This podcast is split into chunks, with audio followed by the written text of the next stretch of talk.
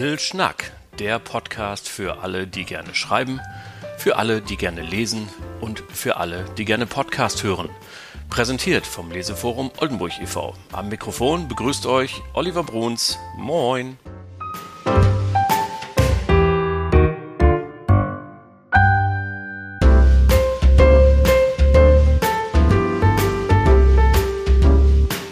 Hallo, liebe Lesenden, liebe Schreibenden und hallo an alle Freunde und Freundinnen des geschriebenen Wortes, wie ihr da draußen an den Hörern hängt und euch an dieser neuen Folge hoffentlich genauso wieder erfreut wie an allen anderen. Herzlich willkommen zur Ausgabe Nummer 14 unseres Podcasts vom Leseforum Oldenburg e.V es ist jede Menge los im Verein, das muss man sagen. Ähm, das Leben ist bunt und das Leben ist aktiv und wir freuen uns natürlich wie alle anderen auch, dass wieder das ein oder andere auch an Veranstaltungen stattfinden kann. So, wenn dieser Podcast läuft, war gerade Sommerfest. Wir haben uns gestern Abend am 14. im Mephisto getroffen zum lockeren Austausch.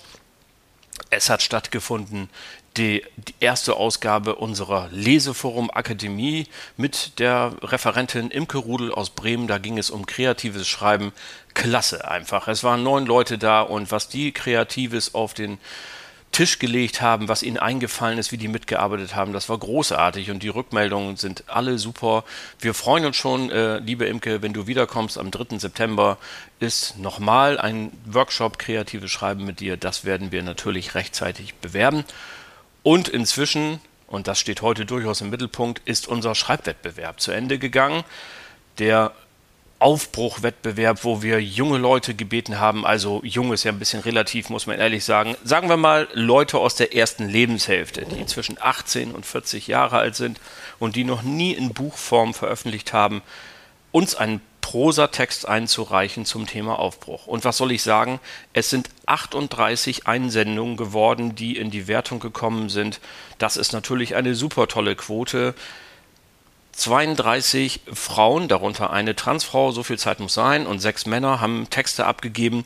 Und in diesen Tagen tagt die Jury, vierköpfig an der Zahl, ein Uniprofessor, eine Buchhändlerin und studierte Germanistin, eine ehemalige Deutschlehrerin und ein ehrenamtlicher Lektor hier bei einem Oldenburger Verlag. Also hoch besetzt. Und die suchen jetzt nach den drei Gewinnerinnen und Gewinnern, die dann die Preise bekommen. Sie erinnern sich ja vielleicht, wir haben 1000 Euro ausgelobt. 500 für den ersten, 300 für den zweiten, 200 für den dritten Preis. Und dann wird es natürlich nochmal 17 weitere Beiträge geben, die es in die Anthologie schaffen, die wir anlässlich dieses Wettbewerbs herausbringen wollen. Und falls es noch nicht notiert worden ist, am 30. September ist dann die große Premierenfeier dieser Anthologie und die Preisverleihung.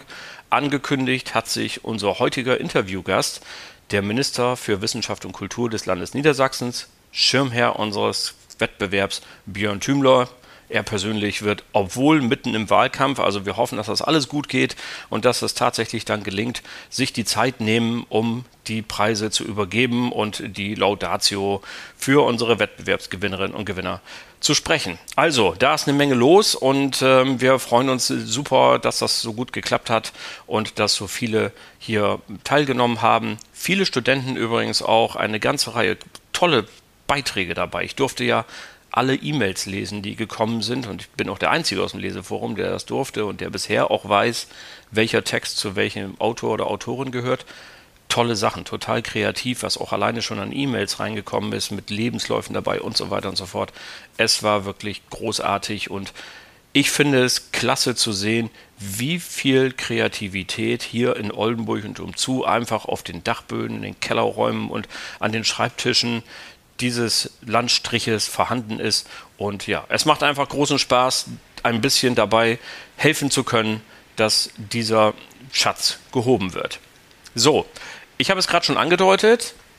Was machen wir heute? Wir haben ein Interview und zwar mit dem Schirmherrn unseres Wettbewerbes, kein geringerer als der Minister für Wissenschaft und Kultur Björn Thümler war so freundlich, ein Interview zu geben. Ich habe ihn am 20. Mai in seinem Büro in Berne besucht und das Gespräch aufgezeichnet. Und damit wünsche ich euch ganz viel Spaß. So, liebe Leute, heute Morgen habe ich mich ins Auto gesetzt und bin durch das wunderbare norddeutsche Marschland gefahren bei blauem Himmel und schönen Wolken. Die Kühe auf der Weide und am Horizont, wie sich das gehört, die Windräder ähm, und bin nach Berne gefahren. Und mir gegenüber sitzt heute ein ganz besonderer Gast. Ich begrüße ganz herzlich den Minister Björn Thümler. Hallo, Herr Thümler. Ja, hallo, Herr Bruns. Schön, dass Sie sich die Zeit genommen haben für uns. Wir machen hier ja einen kleinen Podcast für Lesende und Schreibende. Und da ist ja eigentlich die Eingangsfrage, ähm, ergibt sich von selber, was bedeutet Ihnen privat eigentlich lesen? Also wahrscheinlich beruflich lesen Sie den ganzen Tag, aber Genau, also beruflich lesen gehört dazu. Äh, privat lese ich äh, oder lesen wir, äh, also meine Frau, meine Tochter auch sehr viel. Also wir haben ständig irgendwelche Bücher in Bearbeitung, also sprich äh, lesen und wir reden auch mal äh, drüber über eben bestimmte Textpassagen oder so. Also das hat schon einen hohen Stellenwert. Welches Buch haben Sie denn zuletzt gelesen? Was hat Sie denn so ein bisschen? Na, ich lese gerade das Buch äh, von äh, John Elliott Gardiner über Johann Sebastian Bach. Hat er eine sehr ausführliche Biografie über Bach geschrieben, okay. wo er auch mal den äh, nicht sozusagen das typische Bild von Bach zeichnet, sondern auch versucht, den Menschen Bach sichtbar werden zu lassen. Also wie ist seine Genese gewesen als Kind, als Jugendlicher, eben dann als junger Musiker und Komponist und was sind seine Charaktereigenschaften gewesen, weil über die weiß man im Grunde genommen sehr wenig, hat sehr umfangreiches Quellenstudium dazu mhm. Äh, betrieben und ähm, es ist ein sehr interessantes Buch, ähm, wo man wirklich sich nochmal rein vertieft, auch in die in die Stücke von Bach, äh, was was die eigentlich sagen. Und ähm, ich glaube, dass äh, auch heutigen ähm, äh, oder heutigen Generationen äh, diese Musik von Bach, auch wie sie komponiert worden ist, ähm, auch in der in der Dichte äh, doch viel zu sagen hätte, wenn wir die Chance hätten, uns da wieder drauf einzulassen. Also ich sehe schon, wir können noch mal ein Gespräch über Musik machen eines Tages. Ähm, aber jetzt geht's ja zunächst einmal um Bücher. Ähm, Sie sind Vater, äh, haben Sie gerade schon gesagt. Ähm, wenn wir so einen Blick auf die neue Generation werfen, die mit äh, Handy und Internet ganz anders groß geworden mhm. sind natürlich, ähm, was glauben Sie, gibt es für die ganz normalen Bücher, ich darf den Hörern sagen, wir sitzen hier auch vor einem Bücherregal in Ihrem ähm, Büro mit lauter verschiedenen Büchern, so richtig haptisch, die man rausholen kann und anfassen kann. Sehen Sie für Bücher eine Zukunft oder glauben Sie, äh, es wird ganz eng in Zeiten von Netflix und Co. und ähnlichem? Also ich sag mal, eine hundertprozentige Garantie, äh, die wird es wahrscheinlich nie geben, weil wir ja auch nicht wissen, was im 22. oder 23. Jahrhundert möglicherweise ist. Aber ich würde mal sagen, dass die ähm, äh, Kulturerkenntnis sein sollte, dass das haptische ähm, Medium Buch äh, doch wichtig ist, dass man eben auch weiß, wie man in so einem Buch arbeitet, wie man da rumblättert, wie man auch die Verweise, äh, wenn sie dann korrekt sind, ähm, sozusagen zu nehmen weiß äh, und wie man sozusagen eben wirklich auch damit umgeht. Also wie agiert ich, agiert man mit einem Buch? Also ein Beispiel in der Schule unserer Tochter, da hatten die vor kurzem eine Aufgabe und sollten mal über, über das, über bestimmte Tiere was raussuchen. Sie sollten aber kein Internet dazu benutzen, okay. sondern gucken, wo sie das zusammenkriegen. So, und dann habe ich eben auf äh, das alte, antiquierte von 1890 seiende Meyers Konversationslexikon äh, verwiesen, äh, habe das rausgeholt und gesagt, so, das wäre zum Beispiel mal so eins. Das ist jetzt ein alter Text, ähm, aber es gibt eben auch neue, also anderes Lexikon genommen, wo es eben etwas äh, moderner ist. Das sind sozusagen die Wissensschätze, äh, die es eben gibt, wo das Wissen der damaligen Zeit halt eben drin stand. Und erstaunlicherweise so ganz falsch war es nicht, war auch nicht ganz hundertprozentig richtig zu dem, was heute ist, aber damit konnte man schon mal arbeiten. Und ich finde ja immer einen großen Vorteil, man kann Bücher so nicht so gut im Nachhinein ändern eine Website ist schnell geändert mhm. und äh, man kann dort mal eben was äh, korrigieren. Das hat dann immer sowas von diesem Ministerium für Wahrheit, nicht, das mhm. wir von George Orwell kennen. Genau. Das geht bei Büchern nicht so gut. Naja, und, und sie haben natürlich eben beim Buch auch die, die ähm, also ich meine, wir haben ja in der deutschen Geschichte nun auch das Thema Bücher verbrennen schon mhm. äh, nun gehabt, äh, leider, äh, wo man versucht hat, eben äh, durch das Verbrennen der Bücher eben auch im Grunde die Autoren zu verbrennen und damit eben das, was da drinnen steht, vergessen zu machen. Und das hat ja Gott sei Dank nicht funktioniert. Ähm, ähm, und auch die, die wirklichen Schätze aus dem Altertum haben ja überdauert, auch wenn die katholische Kirche sie weggeschlossen hat und auch sozusagen äh, da niemanden ranlassen wollte. Trotzdem sind die revolutionären Gedanken, die daraus äh, zu lesen waren, ja auch in die heutige Welt übertragen worden. Und das ist ja auch gut so. Das zeigt also das Buch und gerade eben durch die Buchdruckkunst von Gutenberg äh, natürlich eben ein Massenmedium geworden ist, wo man eben auch massenweise Menschen erreichen kann. Und äh, es gibt ja diesen wunderbaren Satz, dass Diktatoren nichts mehr fürchten als eben das gedruckte Wort, äh, weil sie, genau wie Sie sagen, das kann ich eben nicht auslöschen. Das ist unveränderlich feststehend ähm, könnte man jetzt einen schönen Brückenschlag zu den ähm, dramatischen Situationen dieser Tage äh, ziehen. Aber wir lassen diesen Teil der Politik mal ganz kurz außen vor kommen. Aber noch kurz zu einem anderen, wenn ich schon einen Minister vor mir habe. Ähm, ich persönlich bin ja ganz großer Freund des inhabergeführten Buchhandels. So, ich finde diese kleinen Buchläden, die sich Gott sei Dank auch noch in vielen kleineren Orten irgendwie halten, ähm, ja total wertvoll, ja. Mhm. Und ähm, es ist immer wieder schön, dort reinzugehen, sich inspirieren zu lassen in den Schaufensterauslagen mhm. und äh, den Regalen. Die hängen aber natürlich alle am Tropf der Buchpreisbindung. Ist die sicher oder glauben Sie, dass die, dass der Druck auch von den ganz großen Giganten dieser Welt äh, da so groß wird, dass es irgendwann mal fällt? Weil das wäre das Ende ja dieser Buchläden. Also der Druck ist da, aber ich denke, wir sollten dem nicht standgeben, weil wir, also genau wie Sie es beschrieben haben, ähm, den inhabergeführten Buchladen brauchen, weil da sind die Menschen, die auch mal das Buch schon vorher gelesen haben mhm. und durch Lesetipps gezielt auch die Kundschaft auf die richtigen Bücher führen können. Und da habe ich bisher immer sehr, sehr gute Erfahrungen gemacht, egal in welchem kleinen oder größeren Buchladen man war. Ähm, das hilft schon wirklich auch zu erkennen, ist das was für mich oder nicht. Und diese Beratung haben sie im Internet nicht. Das ist wohl so und das kann ich auch von meinem Lieblingsbuchhandel exakt so bestätigen. Ähm, ich habe in der Kreiszeitung äh, Sika ein schönes äh, Zitat von Ihnen gefunden. Sie haben vor ein paar Tagen gesagt, Kultur sei keine so lala Aufgabe für die Politik. Vielleicht sind Sie so nett äh, und äh, erläutern uns nochmal, was, was Sie damit meinen. Wie sehen Sie da die öffentliche Hand in Fragen von Kultur in der hm. Pflicht? Ja, also für, für viele äh, Politiker, ganz egal welcher Ebene, ob Bund, Land oder auch kommunaler Ebene, ähm, ist Kultur halt so eine Sache, die ist eben da, so als, als Freizeitgimmick äh, für ja, Leute, die Spaß suchen oder so. Und ich finde, die verkennen den ernsten Gehalt von Kultur, äh, dass, dass äh, Kultur in seinen ganz unterschiedlichen Facetten, in seiner Vielfalt äh, eben auch eine hohe soziale Bedeutung hat, eine, eine hohe kommunikative Bedeutung hat und natürlich eben auch eine, eine geistige ähm, durchaus Durchfrischung äh, von bestimmten Thesen und, und äh, Normen auch einfach mal äh, leisten kann ähm, und dass wir das unbedingt brauchen und äh, dass wir dafür eben auch Geld ausgeben müssen. Äh, deswegen machen wir jetzt in Niedersachsen, nachdem wir ja 75 Jahre für Kultur schon zuständig sind, äh, jetzt im 75. Jahr ein Kulturfördergesetz, äh, wo wir eben genau das auch zum Ausdruck bringen, äh, dass Kultur uns nämlich etwas wert ist und ähm, nicht nur als Staatsziel, äh, was ja in der Verfassung schon verankert ist, sondern eben auch mit einem Ausführungsgesetz, ähm, was dann quasi auch in den nächsten Legislaturperioden weiterentwickelt werden muss, mhm. eben auch mit klaren Geldzusagen und dauerhaften Fördertatbeständen eben für einzelne Kultursparten. Nun haben wir ja zwei ganz außergewöhnliche Jahre hinter uns, äh, Stichwort Pandemie, und äh, da hat die Kultur sehr gelitten in letzter Zeit. Ähm, mal so rückwirkend betrachtet, wie würden Sie heute Kulturschaffenden nochmal entgegentreten? Hat die Politik insgesamt alles richtig gemacht oder war der Schwerpunkt, äh, man hat ja doch die Industrie zuerst gefördert und mhm. bei Kultur hat man gesagt, sie war es sehr viel schwieriger mit der Förderung. Hat man da alles richtig gemacht mhm. oder wenn Sie die Zeit zurückdrehen würden, würden Sie sagen, wir hätten es anders lösen können?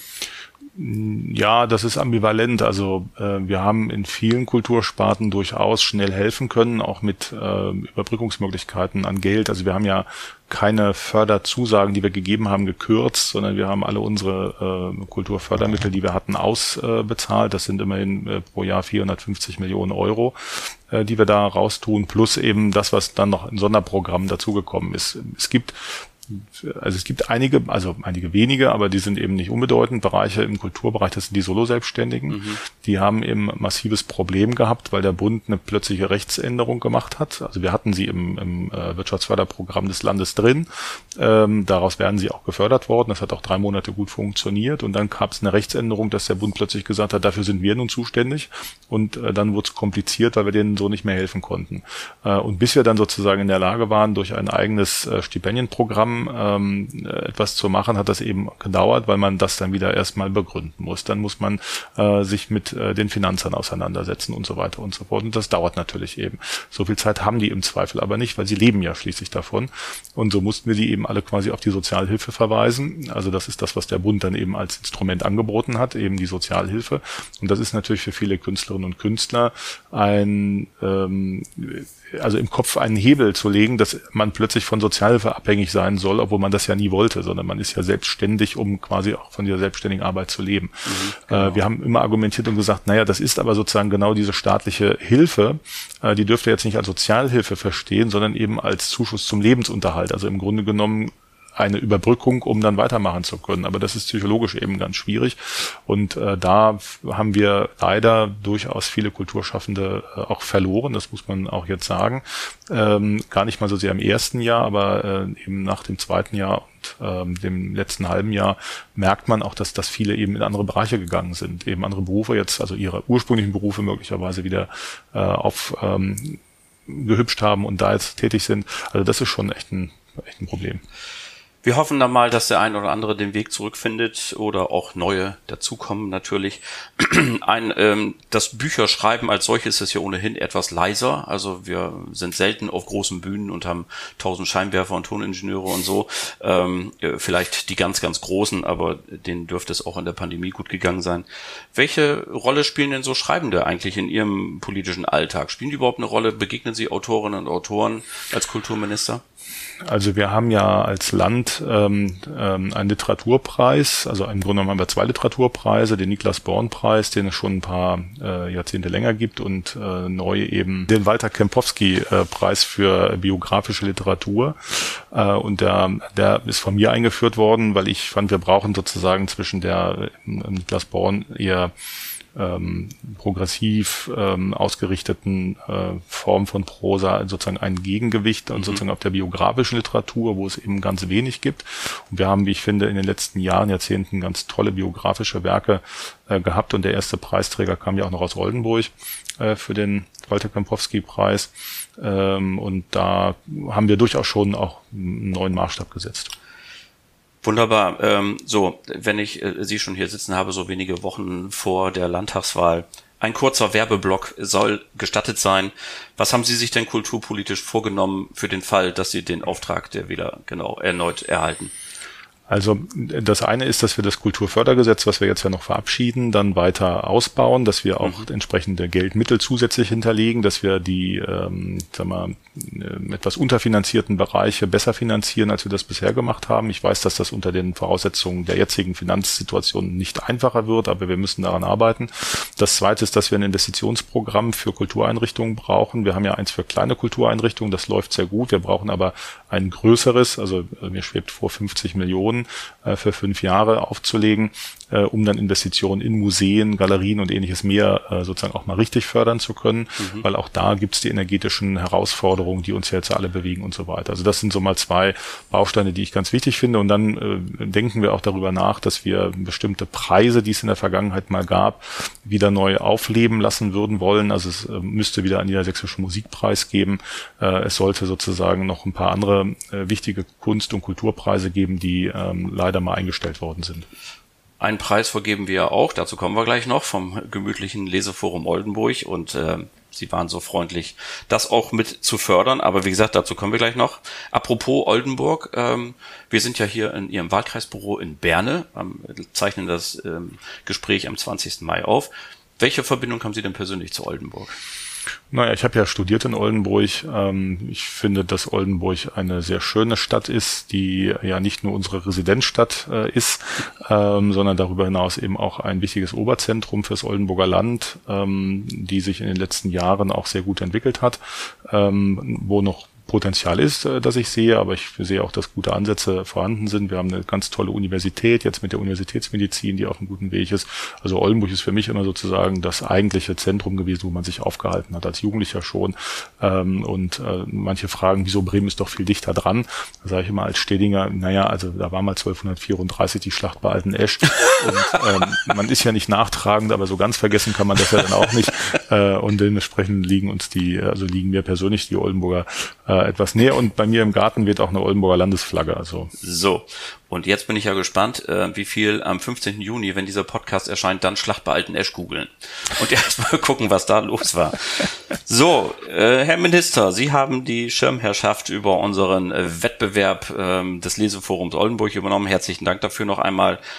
Und wir haben ja dem die Überschrift Aufbruch gegeben. Wenn Sie sich jetzt äh, am Wochenende hinsetzen würden und sagen, oh, da nehme ich auch teil, geht aus verschiedenen Gründen nicht. Aber so, was denken Sie beim Thema Aufbruch? Was würde Ihnen als erstes einfallen? Naja, also was mich wirklich umtreibt, äh, ist, wie wir mit der Umwelt umgehen. Ähm, der, der Plastikverbrauch und äh, die ähm, Verwendung und das Rückführen sozusagen in auch unsere Nahrungskette, das treibt mich wirklich um. Und wir mhm. haben gerade da auch in Oldenburg große Expertise an Wissenschaft, wie wir das aufspüren können und wie man es auch verhindern kann. Ich glaube, dass Aufbruch in die, in die äh, Moderne sein muss, dass wir uns äh, darauf konzentrieren, weniger Ressource zu verbrauchen, besser mit unserer Umwelt, also für uns selbst besser mit der Umwelt umzugehen. Ähm, also das Thema Nachhaltigkeit nicht nur sozusagen als Worthülse zu sehen, sondern tatsächlich, wie das Wort schon sagt, nachhaltig eben zu sein äh, und unter der Voraussetzung jetzt von, von ähm, äh, gestiegenen Energiepreisen und so weiter äh, eben auch dazu beizutragen, weniger davon zu verbrauchen. Und das alles eben hilft, äh, dass wir eben auch länger hier auf diesem Planeten gemütlich zusammenleben können, weil die Herausforderungen, vor denen wir stehen, auch in den nächsten Jahrzehnten, die sind gewaltig und äh, die darf man nicht unterschätzen. Äh, wir werden beispielsweise jetzt ähm, ein, ein neues ähm, äh, Grundsatzlabor zum Thema Wasser, Wasserschutz äh, aufmachen, wo wir sozusagen sowohl die Wassererhaltung im Grundwassersystem, als auch die Wassernutzung, als auch die Regenrückhaltung äh, bis hin eben zu vernetzten äh, Wassersystemen in Niedersachsen sozusagen untersuchen wollen. Äh, wir lassen uns den ganzen Spaß ein paar Millionen Euro kosten.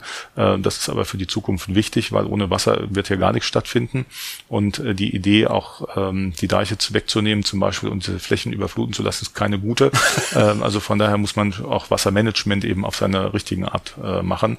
Und das finde ich ist Aufbruch auch in die nächste, ja, in die nächsten Jahrzehnte. Wunderbar. Kommen Sie eigentlich selber dazu, auch Prosa zu schreiben oder haben Sie überhaupt Lust dazu? Und wenn, wenn ja, mit welchen Themen würde sich eine Prosa beschäftigen? Äh, nee, komme ich also wirklich nicht dazu. ähm, und ich glaube auch nicht, dass das jemand lesen würde wollen, was ich da zusammenschreibe. Was nicht heißt, dass ich nicht schon zwei Bücher geschrieben hätte. Die sind aber fachlich äh, völlig äh, thematisch in eine ganz andere Richtung gehend. Ähm, das eine ist meine Magisterarbeit gewesen zum Thema Effektivierung der Arbeitsförderung im kommunalen Bereich.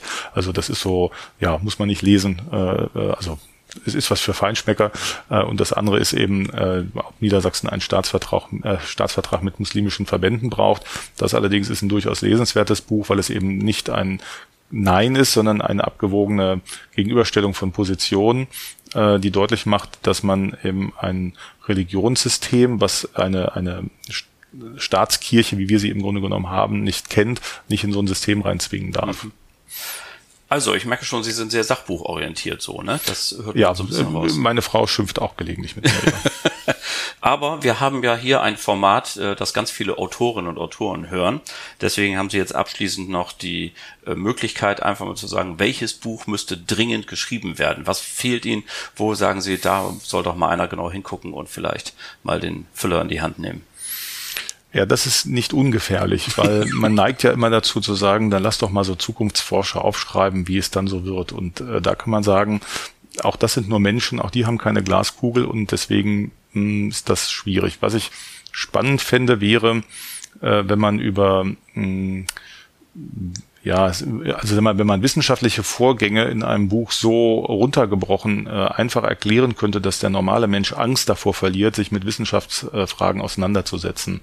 Ähm, und ähm, da hatte ich neulich mal ein Buch gelesen dazu, das fand ich faszinierend, weil der Autor es geschafft hat, eben ganz einfache, also recht komplexe Sachverhalte wissenschaftlicher Art, aber so einfach zu erklären, dass auch ich die verstanden habe im Zusammenhang. Sie dürfen ruhig sagen, ähm, das war. Wenn Genau, muss ich erst gucken. Also, weil, weil das ist sozusagen etwas, was äh, ich schon wirklich bemerkenswert finde, wenn man, wenn man die, ähm, äh, wenn man die Fähigkeit hat. Genau, das Buch ist von Dirk Brockmann im Wald vor lauter Bäumen, unsere komplexe Welt besser verstehen.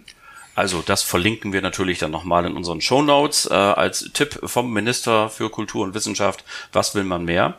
Und ähm, Lieber Tümler, ich habe Ihnen sehr herzlich zu danken für dieses Gespräch. Alles Gute für die kommenden Wochen, vor allen Dingen Gesundheit. Ich kann mir vorstellen, so ein Wahlkampf ist auch so, so ein 24-7-Job irgendwie. Viel Schlaf wird es nicht geben.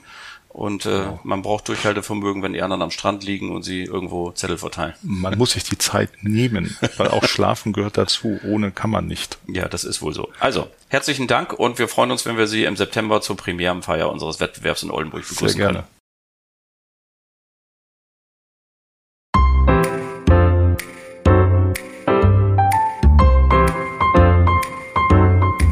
Sie dann auch schon wieder für heute. Die Folge Nummer 14 unseres Lieblingspodcasts, dem Little Schnack, der Podcast für alle, die gerne schreiben, für alle, die gerne lesen und für alle, die gerne Podcast hören. Vielen Dank fürs Einschalten, fürs Stream und natürlich besten Dank an den Minister Björn Thümler, dass er zur Verfügung gestanden hat. Den nächsten Podcast gibt es wie gewohnt in einem Monat am 15. Juli, mitten im Sommer sozusagen, aber es wird uns bestimmt auch da etwas Kurzweiliges für euch einfallen. Bis dahin wünsche ich euch alles Gute, viel Spaß beim Lesen, allen, die schreiben, tolle Einfälle und euch allen überhaupt nur das Beste. Euer Olli.